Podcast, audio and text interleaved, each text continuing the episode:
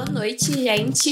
Eu sou a Jaque, estou aqui representando o coletivo Frente Poly Pride nesse último evento da sexta CEDEP. A CEDEP é a Semana de Diversidade da Poli, que é uma semana que busca trazer discussões ligadas à comunidade LGBTQIAP+, é, alinhando com outras questões. É, o evento de hoje é com o tema de debate interseccional com o movimento LGBTQIAP+, e o movimento negro. Por isso que eu tô aqui com esses convidados maravilhosos. É, eu vou começar explicando como que vai ser o modelo do evento.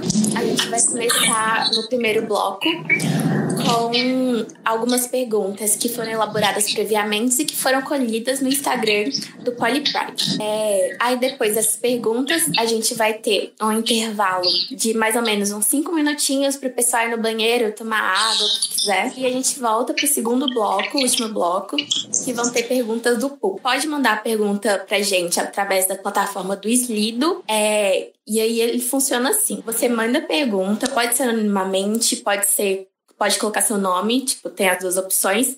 E aí você pode interagir com as perguntas que as outras pessoas mandaram também. E quanto mais curtidas uma, uma pergunta tiver, ela vai subindo, assim, no, no site, e mais chances tem dela ser selecionada para a gente perguntar aqui para os convidados. É, além disso, eu queria informar você sobre os prêmios que a gente tem. É, que funciona assim: você precisa se inscrever no evento e depois você precisa preencher o feedback. E aí, preenchendo esse feedback, estando inscrito no evento, você, no seu primeiro evento, você ganha um cupom de 15% na primeira compra na Evina, nas outras compras ao longo do mês. No segundo evento, você ganha um cupom de 20% do 99 Pop, que aí você, tipo, faz as atividades do seu dia sem se expor tanto é, que ainda não é o momento que a gente está podendo se expor, né, gente, por causa da pandemia. No terceiro evento, você vai começar a concorrer para um evento, para um sorteio de um ano de Netflix em um cupom do Vale, um, um Vale Outback. É, é só se inscrever e preencher o feedback, e aí se for quarto, quinto, sexto, você concorre, você tem mais chances de ganhar. É, eu queria agradecer a nossa intérprete de Libras, a Fernanda, que está aqui ajudando a gente a tornar esse evento mais inclusivo. É, e agora, né, já vamos começar. Eu vou estar tá aqui pedindo para as convidadas se apresentarem. É, vou pedir para a Bia Ferreira se apresentar primeiro, que ela é cantora, compositora. Se você quiser contar um pouco mais pra gente de quem você é, de qual pronome você prefere que use, microfone é seu. Oi, galera, tudo bem? O meu nome é Bia Ferreira. É... Muito obrigada pelo convite. Eu queria deixar aqui publicamente dito que eu sou muito fã da Erika Hilton. Erika, você é maravilhosa, amiga! e muito feliz de poder fazer parte de, desse, dessa troca hoje. Eu tenho 27 anos, eu faço um trabalho voltado para a educação de pessoas a respeito do combate ao racismo e de tecnologias passadas através de informação para emancipação intelectual de pessoas pretas e LGBTQIA. Eu sou uma mulher sapatona, então socialmente eu não sou vista como uma mulher, enfim, na sociedade, mas me identifico assim, enquanto uma mulher sapatona.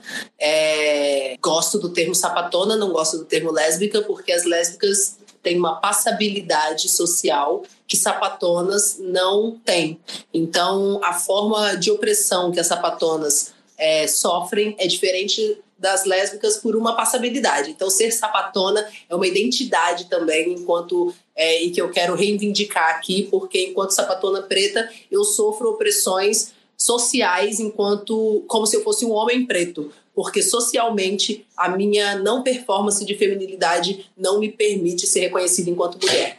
Então eu prefiro o pronome feminino, mas socialmente eu não sou tratada dessa forma, então é, luto todos os dias quando a gente fala de visibilidade lésbica. É, eu pauto a visibilidade de sapatonas pretas, porque se a gente for falar de visibilidade lésbica, visibilidade lésbica já existe. A gente pode citar várias lésbicas brancas, várias sapatonas brancas que têm protagonismo e visibilidade nos seus ambientes de trabalho. O problema é visibilizar essas sapatonas pretas. Então, o, no dia da visibilidade lésbica, que é hoje, eu gostaria de pautar sobre isso, sobre a necessidade da gente visibilizar e racializar os discursos na questão LGBTQIA+, porque quando a gente vai fazer esses debates entre nós, é necessário que a gente racialize essa luta para a gente conseguir entender os diferentes acessos à opressão é, enquanto meio social que a gente vive.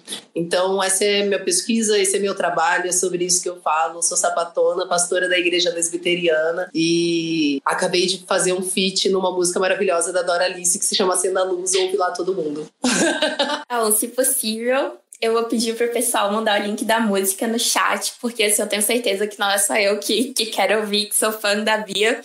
É, tá, agora vamos passar para a próxima convidada. Eu vou pedir para Erika Hilton se apresentar, é, apesar de que eu não sei se, se precisa apresentar, porque, né?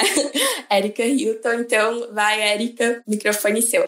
Oi, gente, boa noite. Bia, sua maravilhosa, que honra tê-la como fã, porque eu sou sua fã desde o primeiro momento que tive a oportunidade de conhecer o seu trabalho, nunca mais deixei de te tietar, de te acompanhar. Quero pedir desculpa porque estou dentro do carro nesse momento, no trânsito, então por isso, porque é isso, né? A gente no meio de. Somos nós, as mulheres negras, as travestis, que estamos tendo que dar conta desta crise política, econômica e social que está posta neste país. Então as pessoas estão com frio, as pessoas não não têm o que comer, as pessoas não têm moradia e a gente está aí nessa empreitada de chegar com faz... de tentar fazer com que a nossa política chegue cada vez mais longe e que a perspectiva de mundo de que nós mulheres negras acreditamos possa ser implementada. Então estou vindo dessas atividades que o poder público não cumpre, mas que nós estamos cumprindo com muita garra, com muita força, tentando chegar nos lugares mais afastados,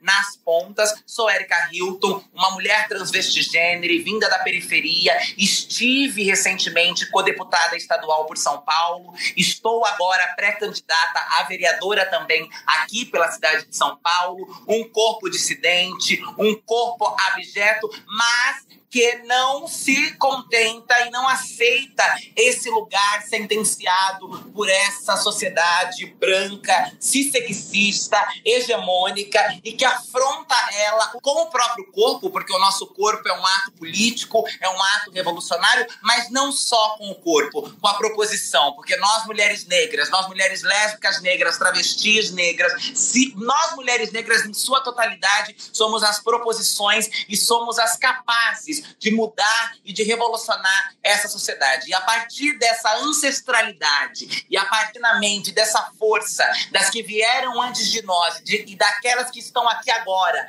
construindo conosco, é que eu chego aqui para participar. Tumultuada no meio do trânsito, sem luz, mal iluminada, mas com muita disposição de contribuir nesse debate acerca da intersecção entre é, é, é, negritude e LGBT. Na verdade, já vou me antecipar, porque talvez eu caia e eu tenha que sair, é que o debate da intersecção entre LGBT e negritude, ele já existe desde sempre. Porque, afinal, quem são as LGBTs que estão à frente deste movimento? São as travestis pretas, são as bichas pretas, são as lésbicas e as sapatonas pretas que estão à frente do movimento LGBT e pautando a intersecção entre o debate racial e o debate LGBTQIA sempre existiu, porque somos nós, as negras e os negros, que estamos pautando a questão LGBT dentro da comunidade. Então era isso para introduzir. Se em algum momento eu caí, eu peço desculpa, porque estou no meio do trânsito, mas é isso. Muito obrigada pelo convite, uma honra, uma satisfação imensa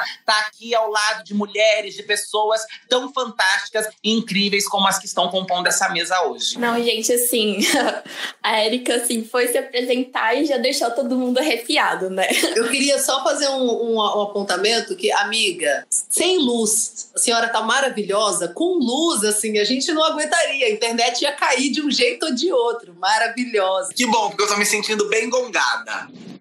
Não, tu tá maravilhosa.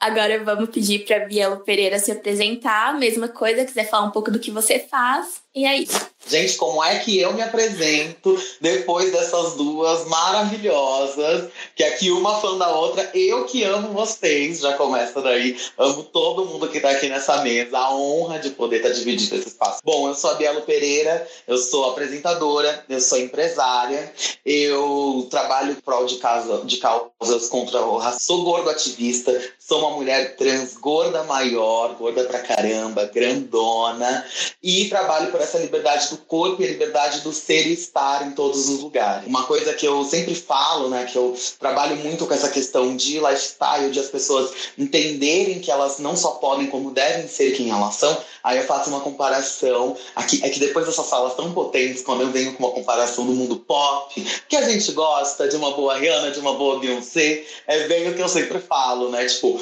quando a gente chega ali com a gente criando uma doutrinação de ensinar o que é Black Excellence, quando a gente vê uma Beyoncé, a gente tem uma Rihanna que às vezes chega lá e faz. Então é isso que eu quero mostrar, que qualquer um pode fazer. E a gente pode fazer e a gente não só pode como deve. E a sociedade, quando a gente fala de privilégio, a gente não está falando de nada a mais. A gente está falando de direitos que são garantidos e que a gente simples, que simplesmente são negados a pessoas como nós, as nossas irmãs, as nossas iguais. Então é isso, a gente pode, merece e vai atingir esses direitos e vai fazer muito mais. Então é sobre isso. Se a gente se entende, se a gente se conhece, se a gente se respeita, a gente impõe esse respeito para todos os outros. Então é isso. Eu tenho a audácia de viver, de me amar e de ser quem eu sou. É isso que eu faço. Maravilhosa, dona! Ai, socorro, Bia, te amo! Não, gente, sensacional. Agora sim, né? Por último, mas não mais importante, tipo, nem me atreveria a dizer, MC Delacroix.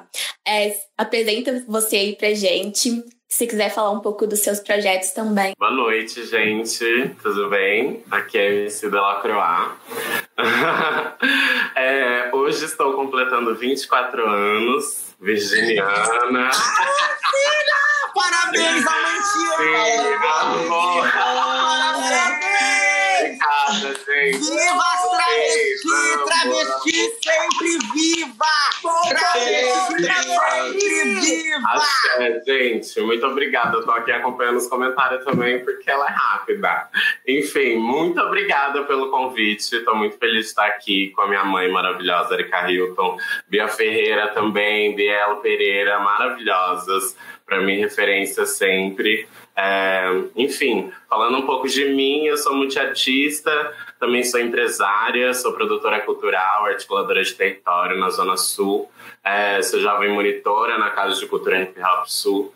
É, gosto muito de trabalhar com cultura, com arte, com corpo. É, eu acho que é um lugar que é, a gente pode ter muita liberdade de se expressar e de não ter medo de ser quem a gente é e de falar sobre o que a gente sente, o que a gente passa. E é justamente esse meu trabalho, assim, é não me calar diante de várias situações que eu já fui silenciada, sabe? Para mim é muito importante que a gente fale, que a gente se expresse, que a gente é, mostre a importância mesmo, né? A gente tem a criatividade, a gente tem o movimento, a gente tem a disposição de estar tá aí fazendo o que a gente faz, né? É, sendo essa geração que está trazendo é, essa pauta sobre identidade, sobre gênero, sobre raça, que é muito importante que a gente se aloque, né? Que a gente se olhe, que a gente se identifique. Então é mais ou menos isso. Bora falar um pouquinho aí mais tarde. Gente, que linda! Eu queria pedir uma salva, assim, ó, de, de ah. energia boa pra essa vida Obrigada, meu amor. Quebrando todas as estatísticas, é mais um ano de vida dessa mana foda que é a Delacroix.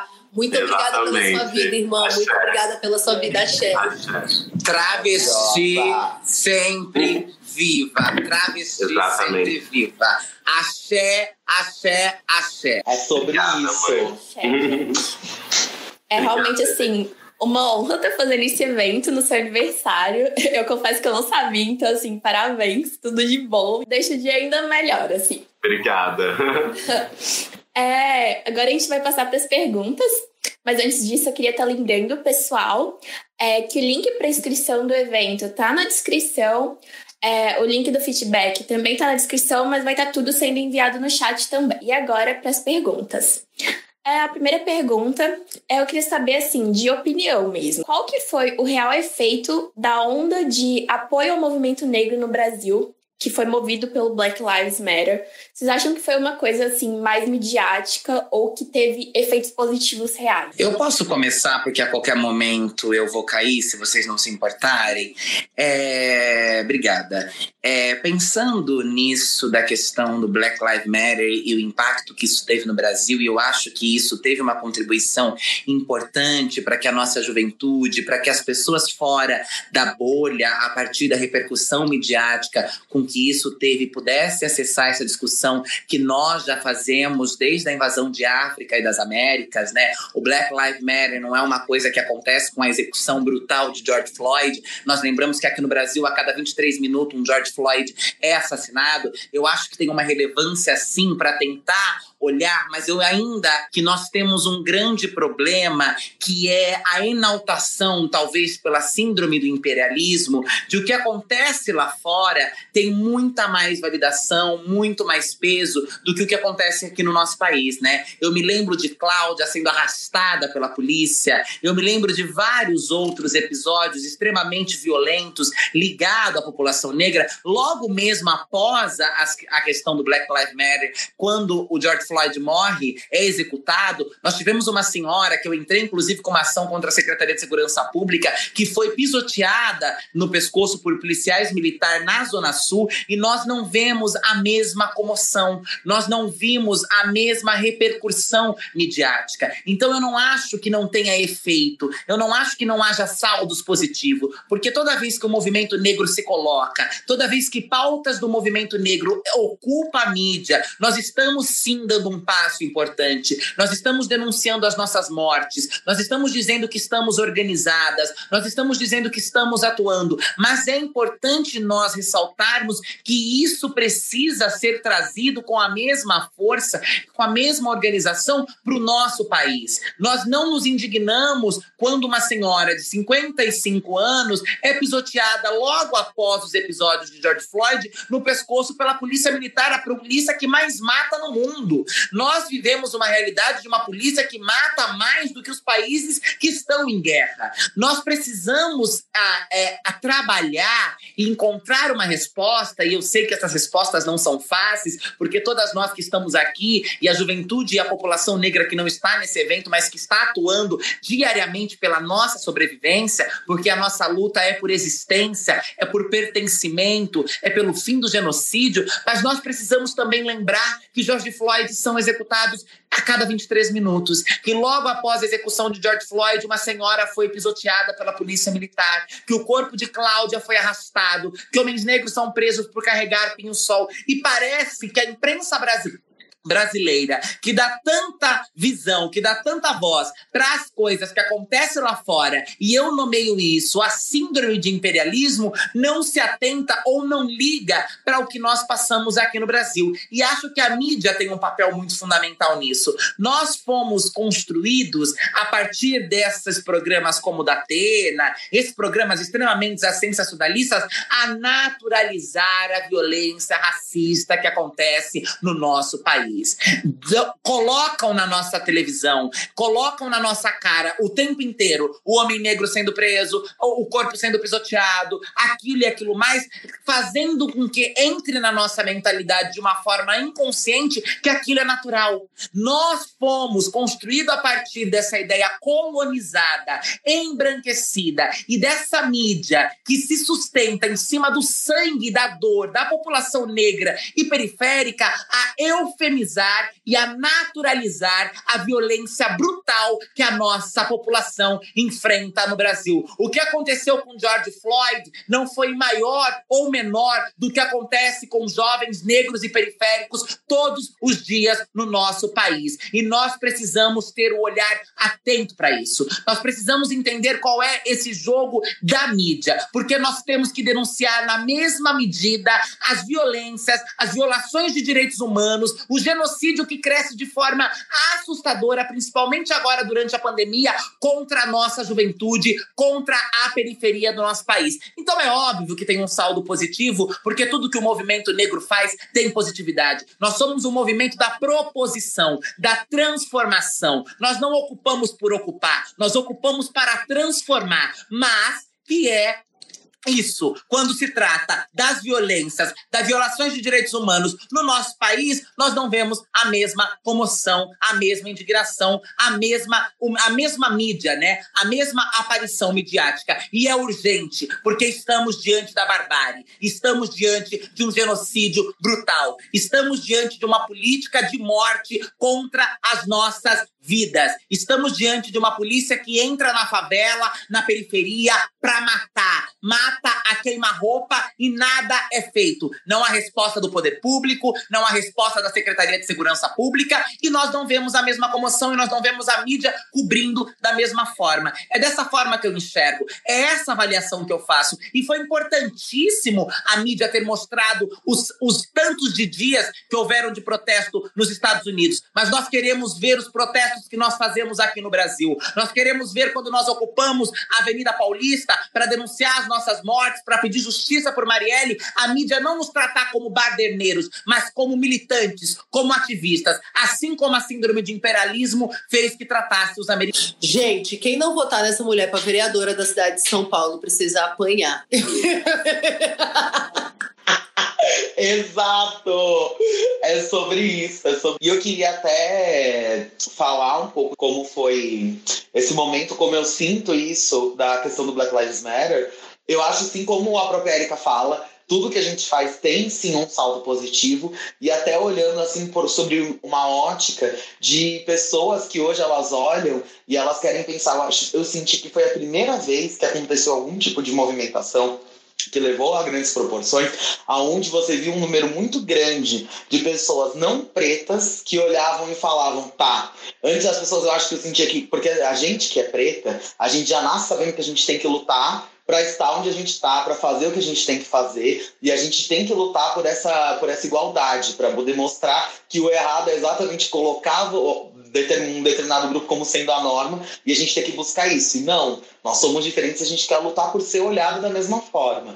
E foi a primeira vez que eu vi um número muito grande de pessoas não pretas que começaram a olhar e falar: nossa, não, a gente precisa fazer alguma coisa. Que é a coisa do, do movimento antirracista. Então a gente conseguir, as pessoas conseguirem realmente pararem, ver que elas estão numa posição de escuta, mas de ação para fazer alguma coisa. Então a gente poder chegar e falar, não é só você olhar e falar, nossa, racismo existe, mas vida que segue. Vou falar aqui do meu esmalte. Não, mas o que, que vai fazer para mudar? Porque tem que ser feito alguma coisa para mudar. Tem que se olhar em volta e mudar e ter mais pessoas pretas, ter pessoas pretas tomando decisão sobre elas mesmas sabe? Eu senti muito que interseccionalidade começou-se a se falar, começou a ganhar um espaço muito grande por conta desse movimento, ainda mais por ter tido toda essa proporção no mês de junho, né? Porque antes era só o quê? Porque a, a galera gosta de separar, né? Ainda mais eu que sou uma mulher preta, trans, gorda, sempre tem aquela coisa, né? Ah, não, você foi chamada nesse mas aqui é para falar só sobre racismo. Você não precisa falar, não, mas não tem como eu esquecer que eu sou uma pessoa trans. Hoje eu não acordo e falo, ah, não, hoje eu sou uma mulher cis,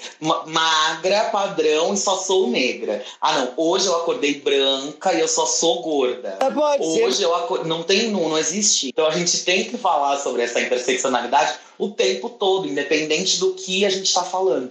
Então, isso eu acho que foi muito importante e as pessoas realmente começaram a perceber e a entender que elas são mais de uma coisa, sabe? Então, eu acho que traz traz essa visão diferente sobre a, sobre a pauta. E as pessoas falam, não, eu preciso fazer, é sobre ação, é sobre agir, e não só sobre falar, sobre sentar e ouvir ou sobre sentar numa roda de amigos e falar sobre, ah, existe, é isso, beleza, vida que segue. Não, não é vida que segue. Se a gente está falando que existe, então a gente tem que agir, a gente tem que fazer alguma coisa para mudar. Então acho que isso é um dos pontos assim que para mim eu vejo como mais importantes, porque se você pega o histórico de grandes revoluções, é a primeira vez que a gente vê um envolvimento correto de pessoas não pretas. Tanto que quando é, foi daí, né, eu já tinha já há algum tempo a minha empresa, que é uma empresa que chama Diversidades in Company, porque eu já trabalhei durante muito tempo em trabalhos formais.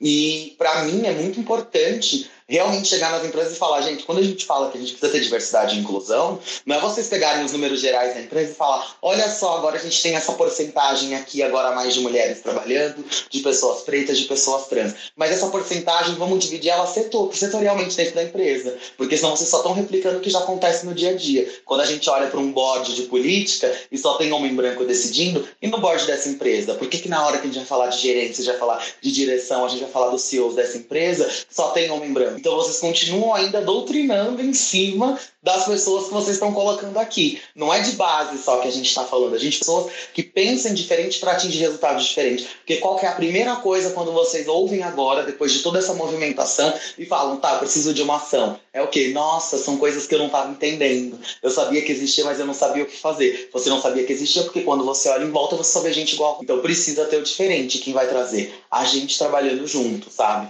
Então isso para mim foi um ponto crucial, assim, que eu já trazia há muito tempo, falando sobre interseccionalidade e é importante, cada vez mais em ganhando força, né? Essa palavra. Croá, Bia, se vocês quiserem comentar mais alguma coisa, senão a gente parte para outra pergunta, que a Érica, que infelizmente teve que deixar a gente, né? Ela já até começou a falar um pouco, mas alguém mais quer falar? É, eu queria falar um pouquinho sobre. Uh, esse movimento antirracista emergente da população branca todo mundo quer ser antirracista. Até porque, gente, vou ser sincero, depois que você entende isso, se, sei lá, Ainda bem eu não sei o que, que, é isso, mas eu imagino que se uma pessoa branca, depois você entende a história, a história do rolê, você se entende quanto pessoa branca, Deve ser horrível. Gente, é sério, deve ser horrível. Real, ninguém quer. Porque Sim, é exatamente. É, é, é bizarro. E aí, a dificuldade dessas pessoas de se reconhecerem racista. Elas não se reconhecem racista. Elas só querem pular pro barco de antirracista para não ser branco, porque é escroto, é ruim ser branco. E aí, eu quero que quando a gente fale de brancos antirracistas, que para você falar que é antirracista, galera, Primeiro, um branco antirracista nem abre a boca para falar que ele é antirracista porque ele entende que ele não tá fazendo mais que obrigação, sabe? Então, pra, na, na minha concepção, para você se posicionar enquanto, sei lá, qualquer coisa, fala que você é branco. Ó, eu sou branco, entendeu? Tô aqui tentando desconstruir minha branquitude tóxica. É, entendo que eu sou é, herdeiro de todos de todos os privilégios que o racismo me, me, proporciona. E eu acho que essa pessoa tem que ter vergonha e fazer sem esperar nada em troca porque o biscoito que eles estão querendo a gente está dando para galera preta da favela que está sem comer e sem trabalhar por causa de uma pandemia Botafé. Então o biscoito que ele está querendo vai alimentar a barriga de muito pretinho na favela. Não tô aqui para dar biscoito para branco. Então eu acho que é, quer ser antirracista haja. Tô querendo hashtag, não tô querendo. Porque é isso. No outro dia, você vai apagar a foto do Black Lives Matter para não estragar seu feed. Entendeu? E enquanto você tá apagando a foto para não estragar seu feed, a cada 23 minutos um jovem preto tá morrendo, a cada 24 horas uma travesti é assassinada no Brasil. E a gente não pode ignorar isso. Então, para além de Black Lives Matter, e a gente tem que falar que a maior parte das travestis no Brasil são pretas, para além de Black Lives Matter, eu quero saber se você tá lutando pela vida das travestis e transexuais. Para além de Black, Black Lives Matter, eu quero saber o que, que você tá fazendo efetivamente para que aquela tia que tá pedindo comida na rua se alimente uma vez por dia sabe? Porque é sobre isso, é para além de uma hashtag. Então eu acho que quando os brancos vão fazer uma hashtag é, Black Lives Matter, eu acho que eles estão querendo se isentar de um lugar de sou racista e vou postar Black Lives Matter para ter uma legitimação e uns likes para falar, olha, gente, eu não sou racista, tá? Mas na real eu tô dentro da minha casa e eu não tô fazendo nada para mudar esse sistema dessa política genocida que é contra os nossos corpos. Então, eu acho que a gente tem que ter muito, muito cuidado quando a gente for falar a respeito de ser antirracista, porque para ser antirracista, você precisa. Você não precisa falar. Uma pessoa antirracista não fala que ela é antirracista porque ela entende que ela não tá fazendo mais que obrigação. Porque ser racista é escroto. Não é tipo assim, ah, eu sou antirracista, me dá um biscoito. Não, eu sou antirracista porque ser racista é, é bizarro. Sabe? E a gente tá em 2020. Então eu acho que a gente precisa tomar muito cuidado para não ficar dando muito biscoito para branco, porque eles não estão fazendo mais que obrigação deles, enquanto reparação da política que é pensada para nossa morte. Então um branco que luta pela nossa vida, ele não faz mais que obrigação dele, sabe? Então eu acho que é, ah, Black Lives Matter, Black Lives Matter. Isso vai para além de lá. Isso vai para além de compartilhamentos, isso vai para além de, olha, fulano compartilhou, eu acho que ele é antirracista. Ai, não, não é sobre isso. Não é sobre isso, porque isso não faz você ser antirracista. Sabe o que faz você ser antirracista? Contribuir na vaquinha que a Delacroix está fazendo.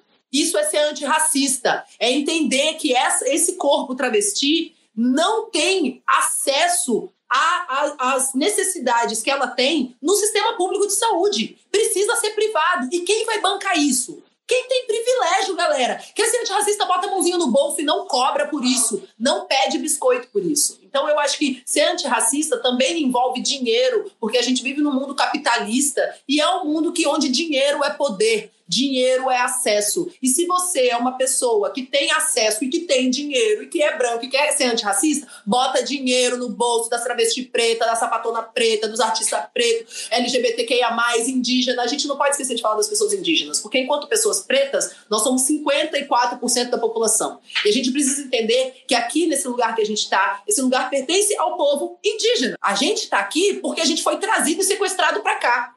E quando a gente fala, enquanto movimento LGBTQIA, enquanto Black Lives Matter, as vidas indígenas importam, porque essas vidas estão sendo dizimadas. Essas pessoas são apenas 1% da população brasileira, enquanto eles eram donos desse território todo. Então a gente deve para o povo indígena. Toda vez que a gente falar sobre Black Lives Matter, a gente tem que lembrar que o povo indígena, a vida do povo indígena, merece que a gente fale sobre isso, porque essas pessoas estão morrendo antes de conseguirem falar que a vida delas importa. Então, é, sobre os antirracistas, eu queria que vocês fizessem menos biscoito, porque a gente está com pouco biscoito para dar, e os biscoitos que a gente tem é pra galera da quebrada, não é pra vocês, não. É isso, minha irmã, é isso. Eu queria só fazer até um.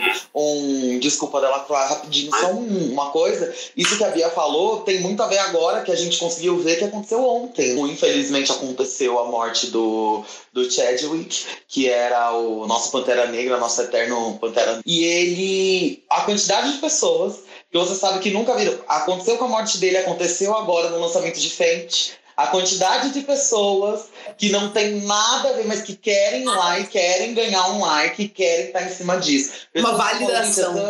é, querem uma validação. Muita gente que você vê que só foi compartilhar alguma foto, falar alguma coisa hoje no meio do dia, porque viu, nossa, mas tá todo mundo falando como se fosse só mais um assunto que tá em alta e que precisava dar um check sem entender a força e a potência de por que gerou essa compra. Porque eu não preciso entender, quero só ir lá e dar um check.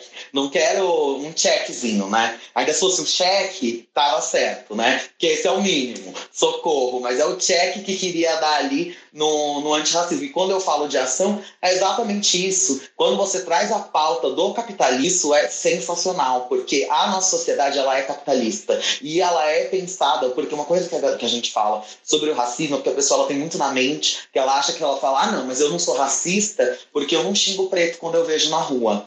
Eu não, não falo mal. Eu não faço isso. Mas você não para para pensar que na hora que você vai montar o seu, já é comprovado cientificamente que se uma pessoa, quando ela vê uma, uma as características que ela precisa ter para concorrer a uma vaga de emprego, se ela acha que ela não tem uma delas, ela nem se inscreve. Só que aí a pessoa, aí as grandes empresas elas sempre falam, não, mas eu simples simplesmente não tenho pessoas pretas que se inscrevem para minha vaga. A culpa não é minha. Eu abri as vagas, mas você não para para pensar na forma como você está desenhando aquilo. Isso é ser racista, isso é ser discriminatório. Porque na hora que você escreve lá, você precisa ter um inglês fluente, você precisa ter feito determinado após, você precisa ter feito isso e aquilo. A pessoa já vai olhar, já vai pensar, eu já sei que vou competir com pessoas que eles não vão querer nem olhar minha não vão querer nem olhar minha cara, não vão querer nem estar tá abertos a olhar o meu currículo. Para que que eu vou me inscrever para isso. Então é isso que as pessoas não entendem, que o racismo, a discriminação, ela tá, é isso quando a gente fala de estrutural. É isso que tem que entender, é essa ação que precisa ser mudada, que tá, o sistema está sendo feito e pensado de uma forma a nos excluir. E aí se a gente não tem dinheiro, a gente não consome. Se a gente não consome, na hora que forem fazer uma pesquisa para pensar num produto, para pensar num serviço, para pensar em alguma coisa, ah, mas essas pessoas não aparecem aqui, elas não vêm aqui. Se elas não consomem isso, elas não têm direito de fala. Eu não preciso pensar nelas na hora de pensar nessa política pública. Então deixa de lado, eu só vou pensar em quem tem dinheiro, em quem está tendo acesso, em quem está consumindo. E que vai ser sempre o quê? Sempre mantendo esse ciclo de se pensar e se privilegiar sempre as mesmas pessoas brancas, sempre a mesma sociedade. E é isso que tem que ser quebrado. É isso que tem que mostrar. Vocês têm que mudar e têm que entender, não é para pedir nada. Porque você não está fazendo o mínimo. O mínimo é o básico, respeito, que as pessoas não entendem, porque sempre chega um humanista no meio do rolê, né? A gente tá falando uma coisa dessa, sempre chega aquela pessoa e fala, mas somos todos seres humanos, somos todos iguais. Concordo, Somos todos iguais. Gente é, somos todos iguais porque somos todos diferentes. Nós somos iguais nas nossas diferenças, e aí entendem. Se nós somos iguais nas nossas diferenças, o que, que basta a gente fazer? Respeitar. Porque se a minha, a minha verdade não invalida a sua, e é isso que as pessoas não entendem. Elas acham que se a nossa verdade é a certa, automaticamente todo o restante está errado e todo mundo tem que ser igual a mim. Não, imagina que louco. A minha verdade está certa, a sua verdade também está certa, e eu só virar e olhar para você e falar: ok, tá tudo bem e a gente consegue conviver. Isso que é respeito. E as pessoas não entendem isso. E é isso que a gente está vindo aqui trazendo e mostrando. Não, vocês vão ter que respeitar sim. E vão ter que dar esses lugares sim. Porque eles são para todos e eles são nossos. E a gente está vindo buscar. Arrasou demais. Nossa, gente, assim, amando muito estar aqui com você. É.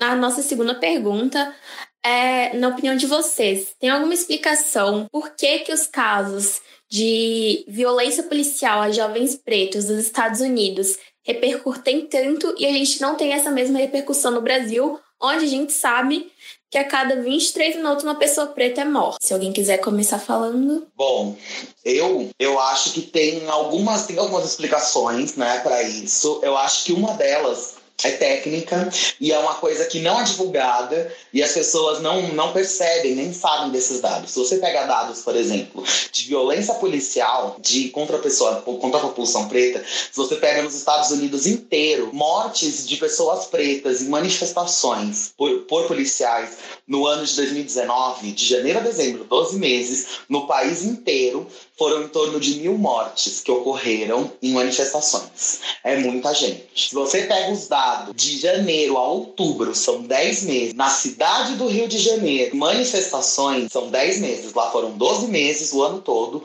mil mortes. Se você pega só da cidade do Rio de Janeiro, pessoas pretas mortas por policiais em manifestações em 10 meses em uma cidade no Brasil, não se fala sobre isso. Aqui, a repressão policial é muito mais sistemática para se matar, para se silenciar o povo preto quando a gente se manifesta. Então, porque não, não se chega a se falar, não se chega a fazer, porque é sim um dado muito forte de que você pode morrer se você vai se manifestar e que ninguém vai fazer nada. Porque, como a gente pode ver, quando aconteceu o George Floyd, já tinham acontecido casos que tinham repercutido muito próximos e mesmo assim a gente ainda não tinha conseguido se movimentar. E a gente só conseguiu se movimentar e não ter tantas, tantas baixas por conta de uma repercussão mundial. Porque aqui é muito mais. A galera mata e simples fazem nada. Então, esse é um dos dados que acabam fazendo com que a gente não consiga se manifestar, não consiga trazer a nossa voz. Mas a gente está tá, eu sinto que está mudando, mas ao mesmo tempo que está mudando, ainda está a passos menores. O governo aqui ele é muito mais genocida do que, do que se vê, do que a proporção que se toma de outros lugares, sabe? É, eu acho que é muito daquilo que minha mãe estava falando, a Erika Hilton, é, que é muito essa naturalização que a gente vive aqui no Brasil, né? A naturalização da morte, a naturalização do estupro, a naturalização da violência policial, principalmente nas favelas, nas periferias. E o Brasil é cheio de periferias, sabe? É cheio de favela. Metade dessa galera preta que tem no Brasil tá nas favelas. Então, tipo, né? E aí a gente vendo tudo isso todo dia, absorvendo isso todo dia, acaba gerando essa naturalização, né? E aí a gente acaba, tipo, vendo com o, o quanto a gente não se surpreende mais quando tem mais uma morte, sabe? Tipo, seja de uma pessoa negra, seja de uma pessoa trans, é todo dia, todo dia a gente recebe mensagens e mensagens de fulana morreu, não sei o que, foi esfaqueada, encontrada dentro do rio, encontrada em determinado lugar, tipo, é, é recorrente, sabe? Tipo, eu acho que a mídia tem é, esse lugar de dissipar muito rápido a informação, né? Dissipar muito rápido, assim. Eu acho que os Estados Unidos também tem um rolê de uma certa liberdade de expressão, sabe? Eu vejo muito isso, assim, em filme, uma galera que vai para lá, mas é tipo assim, uma liberdade de expressão geral. Então, desde a é, da fulana é, cristã até os anarquistas, sabe? Eu acho que isso Tipo, a gente vê isso e, e, lida como se isso fosse tivesse um peso maior, como se isso fosse ativismo real, sabe?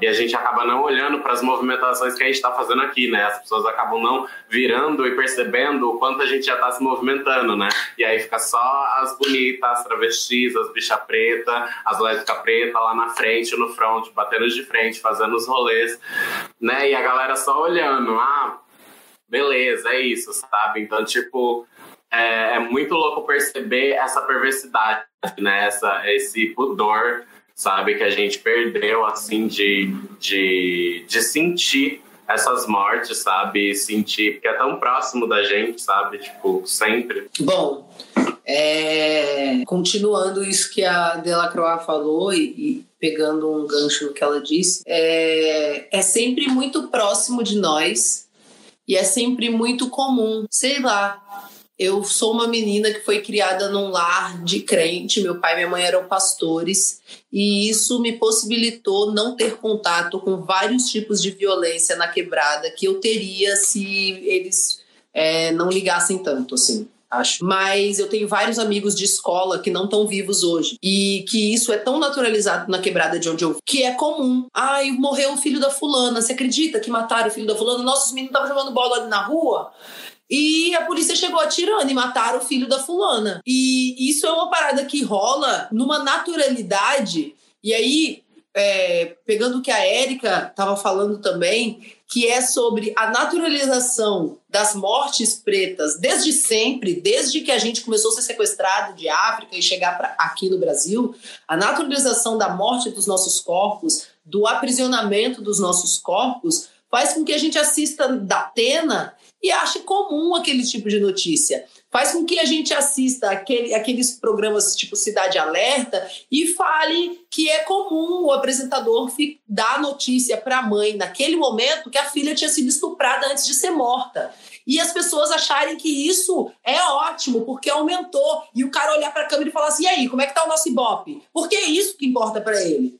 Não são as vidas daquelas pessoas que estão sendo mortas. Então, quando a gente pensa da visibilização, na grande visibilização de vidas pretas ceifadas nos Estados Unidos e na não visibilização desses corpos aqui, é porque aqui no Brasil a fome, até é, antes do programa Fome Zero, que tirou 40 milhões de pessoas da extrema miséria, antes desse programa ainda tinha gente que morria de fome no Brasil. Quando o Brasil saiu do mapa da fome, isso é, é, é, sintomático, porque ainda tinha gente que morria de fome no Brasil. Então, as mortes dos nossos corpos, independente de ser de fome, de ser de frio, no estado, na cidade de São Paulo, quando Dória passa jogando água e tirando os cobertores dos moradores de rua, a, a, a naturalização da morte dos nossos corpos faz com que não haja uma movimentação em é, quando a gente morre.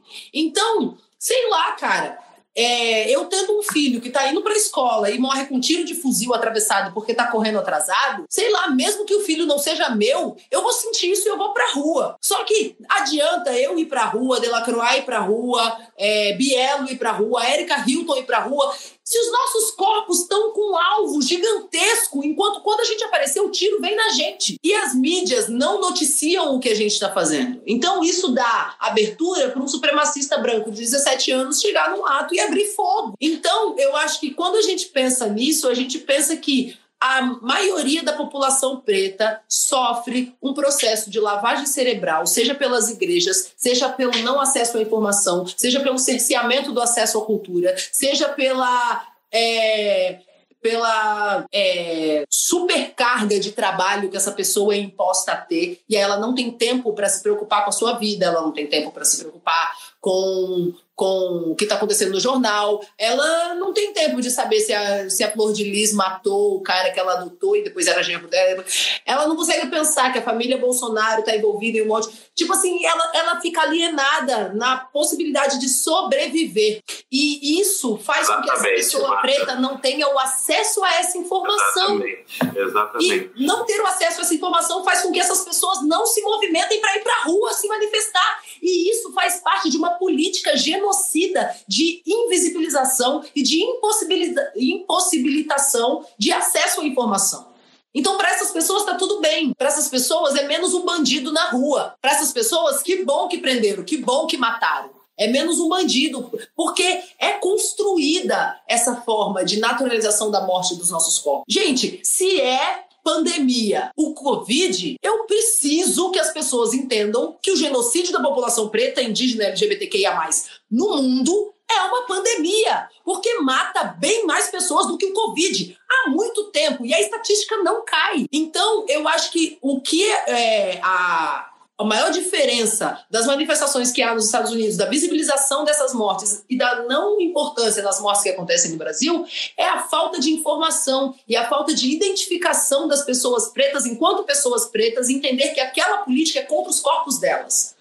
Então, a gente tem um, uma população preta que é crente, a minha mãe pediu para eu parar de cantar sobre racismo porque Jesus nunca me deixou sofrer racismo. Então, como é que eu vou explicar para essa senhora preta que Jesus não tem nada a ver com os anos de preconceito, de racismo, de opressão que eu sofri desde o meu primeiro dia na escola? Como é que eu vou dar essa informação para essa mulher preta que acredita que Jesus é o salvador de tudo? Porque ela foi condicionada a esse pensamento. Então, eu acho que quando a gente fala disso, a gente fala de uma, um não acesso à informação que possibilita a manipulação dessas mentes. É só sobre isso. Certeza que o pessoal que está ouvindo a gente, assim, não vai sair desse evento a mesma pessoa. Espero que, especialmente as pessoas brancas, consigam, consigam aprender um pouco, né? Que eu acho que é muito o que falta. É, a gente só tem mais alguns minutinhos antes do intervalo. Então, eu acho que não vai dar tempo para mais uma pergunta. A gente volta depois do Hum, intervalo. eu voltei. Eu queria fazer um. Ah, você quer fa Voltei, fazer um de Não, volta, pode estou fazer. Ela voltou um escândalo. Voltei iluminada, sem aquele tremor do trânsito do carro. E queria fazer um adendo na fala brilhante que a Bia estava fazendo agora, trazendo um pouco da reflexão da Beatriz Nascimento, uma pensadora e uma intelectual importantíssima para nós, mulheres negras, e para nós pensarmos exatamente essa questão do acesso e daquilo que ela cunhou como a construção do marginal, né? A Bia traz exatamente um elemento fundamental que é a precarização da vida da população negra, por vivemos em um país profundamente desigual, aonde as oportunidades são desiguais, aonde o corpo que vai para a vala, para o manicômio, para o presídio, para a calçada é o corpo negro e a partir desta política o Estado se organiza para construir o marginal que vai ser estampado na manchete policial, que vai ser estampado no jornal para justificar a desigualdade, para justificar a violência policial, para justificar a necessidade de um sistema prisional como o que nós temos hoje no nosso país e no mundo. E nós precisamos começar a discutir isso imediatamente. Nós não vamos conseguir fazer com que a nossa população, que é executada, que não tem acesso à informação, possa vir para o debate que nós estamos fazendo quando, primeiro, a branquitude der um passo para trás para que nós possamos avançar e quando nós garantirmos que as pessoas tenham comidas na sua mesa, que as pessoas tenham moradia, que as pessoas tenham direito à escolaridade, que as pessoas não tenham que se preocupar com o que elas vão comer amanhã, com quem elas vão deixar as crianças mais novas para trabalhar, porque para fazer um debate racial, para entender a complexidade do racismo, do cissexismo no nosso país, da LGBTfobia, é preciso ter comida na mesa, é preciso ter um teto para se abrigar da chuva, do frio, é preciso ter uma escolaridade, é preciso ter sociabilidade. A necropolítica e o projeto de morte que está posto neste país desde sempre e que nós temos um chamado de corrompê-lo, faz exatamente isso que Bia colocou de forma brilhante, irretocável. As pessoas não conseguem, são impossibilitadas de chegarem a este lugar porque o Estado formado por homens brancos, senhores do poder, está se organizando para construírem os marginais que irão justificar a violência policial, o presídio, a desigualdade. Nós precisamos entender que existe um projeto dentro das favelas, dentro dos bairros mais pobres, que constrói a marginalidade. E isso não sou eu quem estou dizendo. Beatriz Nascimento cunhou, elaborou, pesquisou, estudou e nos deu isto mastigado Para que nós entendamos qual é esse projeto que constrói o marginal, e esse marginal automaticamente vai ser o corpo travesti, vai ser o corpo negro, vai ser o corpo lésbico, vai ser aquele corpo que já foi demarcado como não humano, porque o racismo tem um papel fundamental de retirar a nossa humanidade para justificar as violências contra nós, assim se justifica a escravidão, né? Não são humanos, não são gente. Logo, podem ser estuprados, queimados, chicoteados e torturados, e este processo escravagista colonial que nós enfrentamos ainda hoje só será superado quando nós começarmos a fazer um debate proposto por Angela Davis: gênero, raça e classe. Nós precisamos aprofundar isso. Nós precisamos fazer com que mulheres como a mãe da Bia, que estão sociabilizadas dentro da igreja e que na igreja a forma de sociabilização é outra, entenda que o racismo não está ligado à fé, à crença, que Jesus Cristo não tem ligação com essa ideia colonizada que está, que está posta e violenta os nossos corpos. Então, refletir, buscar o que foi produzido por Beatriz Nascimento ao discorrer sobre a construção do marginal, dialoga exatamente com o que a Bia estava dizendo. Era só esse adendo que eu queria fazer. Não, importantíssimo. Tipo, que bom que você fez o adendo. Sério, demais. É, agora eu vou pedir pro nosso produtor tocar a vinheta. É, e é isso. Até daqui a pouco.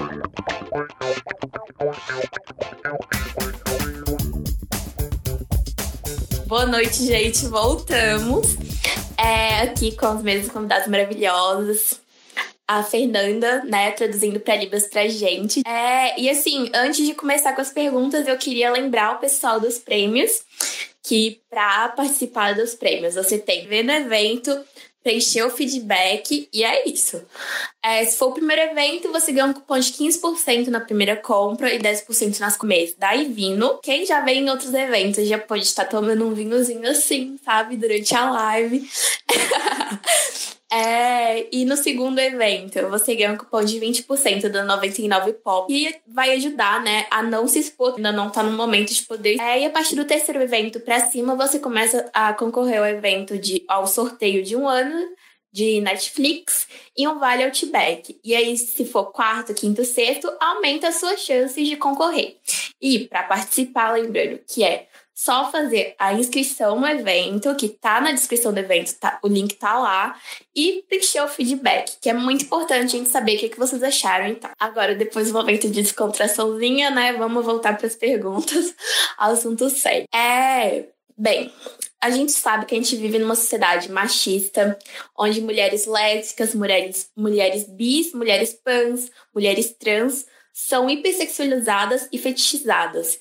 E, além disso, a gente também tem a questão de que as pessoas pretas sofrem por isso também. A gente é objetificado e hipersexualizado simplesmente por ser. É, eu queria que vocês comentassem um pouco sobre essa fetichização que a gente tem de pessoas pretas é, LGBTQIAP+.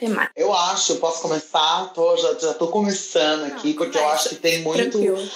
Tem muito a ver com um lugar de não amor, né, que se dá a esses corpos. Porque eu, enquanto sendo um corpo trans, sou um corpo preto, eu também sou um corpo gordo maior. Então tem muito aquela coisa, né, de ai, porque só as pessoas que vão merecer me amar são as pessoas que me veem como um corpo que merece ser fetichizado, né? Se eu não for dessa forma, é, só as pessoas que gostam, que são, têm esse desejo que vão ter, que vão poder se interessar por mim. É como, mais uma vez, vem pela desumanização, né? É um corpo que tá ali que merece ser usado, mas não é um corpo que merece ser exposto. Um corpo que vai estar tá ali, que merece viver, que merece viver a sua história de amor. E sim, nós merecemos e nós vivemos, nós sentimos isso, né? Então estar, porque uma coisa também quando a gente fala dessa fetichização, a gente também às vezes tira um pouco da questão de que a gente também tem uma sexualidade, de que a gente pode sim querer estar com alguém apenas para sexo, né? Porque é como se a gente não transasse também, né? Às vezes também quando se fala muito sobre a fetichização, é como se nós então tá, então como nós somos essas pessoas, aonde as pessoas estão querendo colocar a gente numa caixinha, aonde tudo vai ser negado, a gente está sempre buscando um amor que nunca vai existir pra gente. Não só, não necessariamente. Nós somos pessoas plurais, eu mesmo sou uma pessoa que adoro ali, ó, uns 5 minutos, uns 10 minutos, depois tchau, cada um pro seu lado, sabe? Várias várias vezes. E ainda mais por ser um corpo gordo, as pessoas olham e acham que a gente, além de não transar, a gente nunca, se eu nunca namorei, se eu nunca tive um relacionamento, é porque nunca me, nunca me foi dado. Nunca chegou alguém que quis e falou: Não, gente, já falei muito não nessa vida. De chegar e falar: Olha, então a gente não vai se encontrar mais, porque eu não quero continuar, eu não quero passar de. Então, quando a gente fala muito sobre isso, e é uma coisa que também não se fala tanto de corpos que estão dentro do padrão. Ah, porque corpos dentro do padrão, como se não existisse fetichismo dentro daquilo.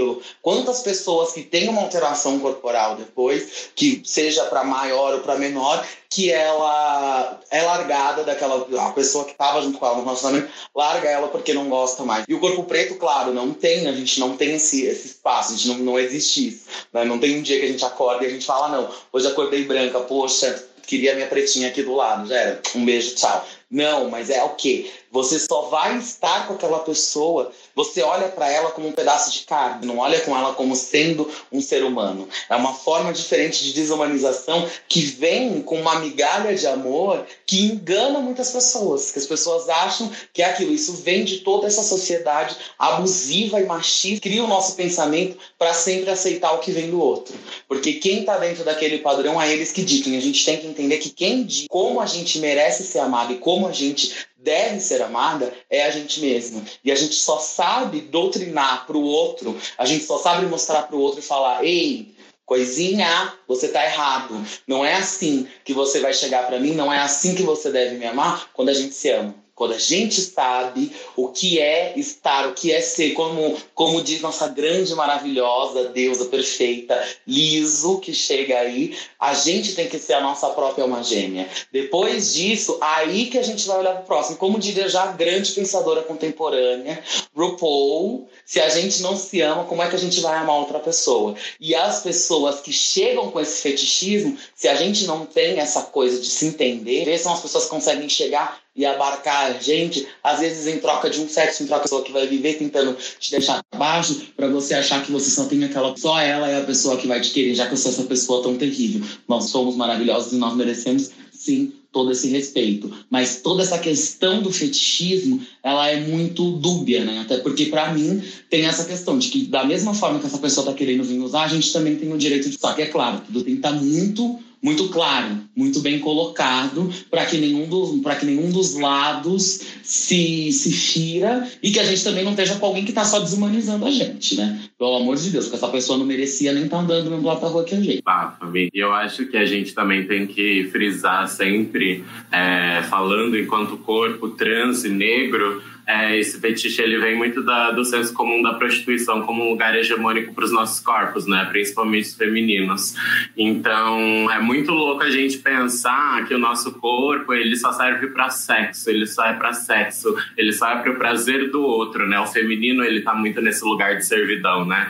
Então você vai lá, chupa a piroca do bofe, ele goza, acabou, você não goza, você não pode gozar entendeu? Porque é, o seu corpo não tem esse direito, né? Essa, é, novamente, essa falta de humanidade que a gente tem é, das pessoas enxergarem a gente com essa humanidade, né? De tipo assim, caralho, a gente também pode sentir desejo, entendeu? A gente também pode ter fetiche, a gente tem que falar sobre isso, sabe? Quebrar esse tabu que está em volta do sexo, né? Sendo que o sexo está presente de tantas formas dentro da nossa sociedade, inclusive da nossa procriação, saca? Então, tipo, eu fico pensando muito sobre isso, tipo, é muito bizarro o quanto o nosso corpo nessa sociedade, principalmente os corpos femininos e trans e negros, servem como manutenção de fetiche desses caras, né? Porque a gente sabe bem quem são esses caras, né? Que estão na política, que tá no futebol, entendeu? A gente sabe bem quem são esses caras que procuram travesti depois, pai, nossa, travesti?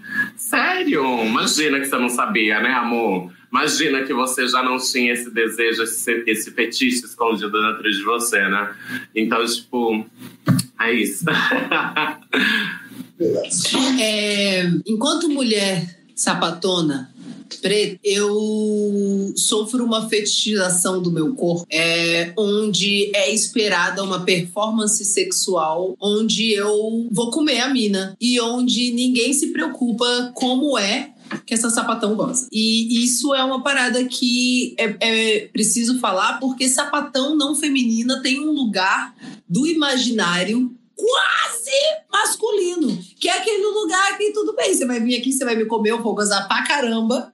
E adeus, sapatona. Tipo assim, como é que essa sapatão goza? Tipo, ninguém nunca parou pra perguntar como é que a sapatão não feminina goza. Porque as mulheres é, lésbicas que performam uma feminilidade de aceitação social, como essas mulheres conseguem é, gozar? Porque essas mulheres namoram mulheres é, às vezes não femininas, sapatonas como eu, e aí ficam com esse corpo, fazem sexo com esse corpo, mas na verdade é esse eu faço o sexo com essa menina, porque elas não se preocupam em, sei lá, fazer um sexo oral na mana sapatão, porque a mana é não feminina e você acha que ela vai gozar, sei lá, por osmose. E aí rola essa fetichização do nosso corpo enquanto é, a entregadora e realizadora de todos os desejos sexuais, de um orgasmo que as mulheres, infelizmente, sofrem de um não acesso ao orgasmo, é, por serem, como, diz,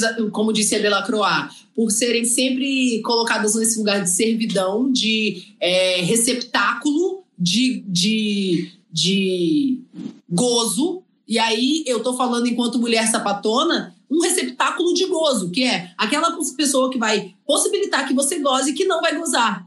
E aí, a hipersexualização desse corpo vem de um, de uma, de um, de um lugar que não é dito, que é pouco falado.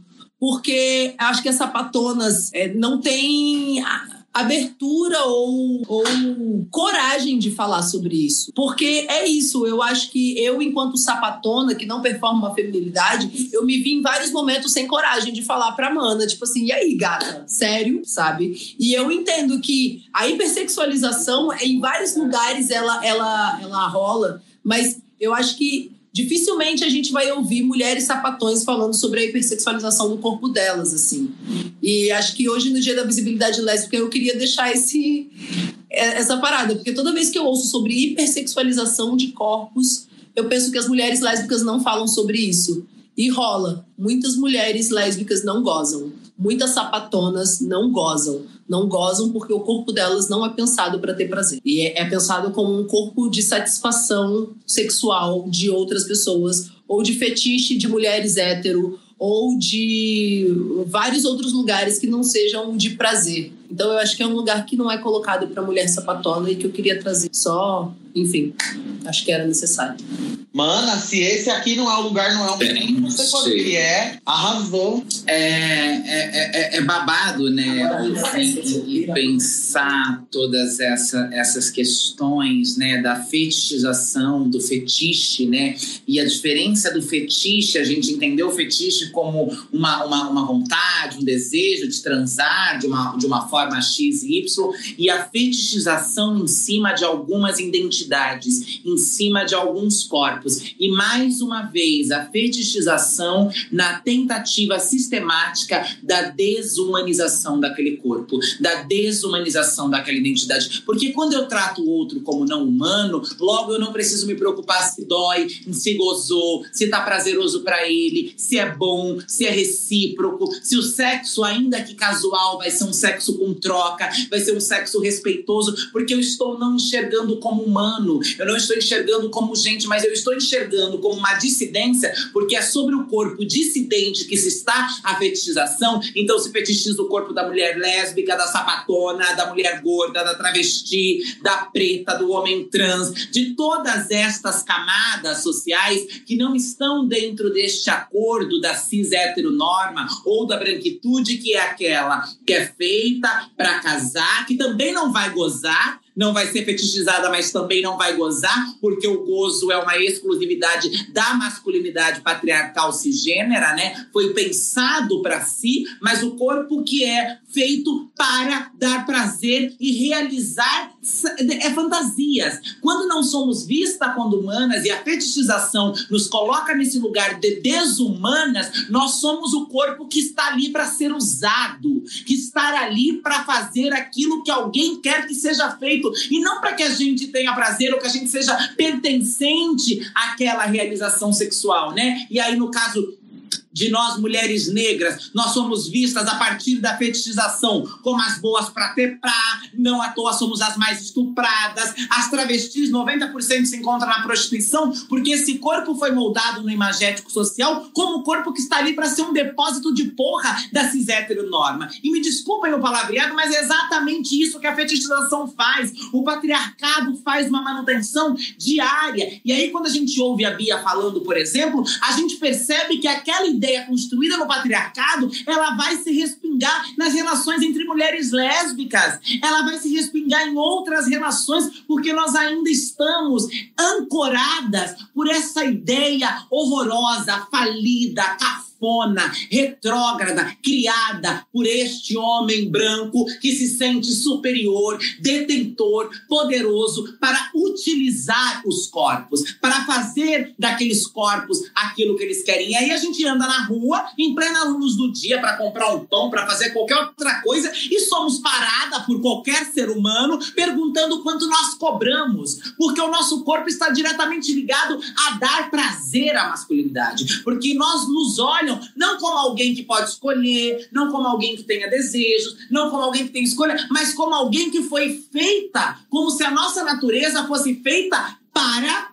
dar prazer, como se nós fôssemos exóticas. A fetichização nos leva para um lugar de exotificação. E aí é isso. São anos de sexo sem desaguentar a neca, sem sentir prazer, sem conseguir tocar o próprio corpo, sendo retratadas em todos os espaços como exóticas, como exuberantes, como diferentes. E esta é outra forma de roubar a nossa humanidade. Nos fetichizam, não nos colocam como um corpo amável, como, como foi dito, que tem direito de amar, de ser respeitada, de ser tocada, que tem os seus limites, porque a fetichização também ultrapassa qualquer limite. Quando você é enxergada enquanto um fetiche, podem fazer do seu corpo o que quiser. A fetichização torna o corpo dissidente algo público. E o nosso corpo não é público. O nosso corpo não é público. Nós precisamos imediatamente imediatamente romper com essa ideia de que o corpo travesti, de que o corpo sapatão, de que o corpo homem trans, de que o corpo gordo, de que o corpo com deficiência, de que o corpo dissidente em toda a sua pluralidade é um corpo público que está ali para servir aos prazeres e aos desejos de alguém. E este alguém que tem nome, que tem gênero e que tem raça, que é sempre o homem branco, que constrói e faz a manutenção deste lugar para nos desumanizar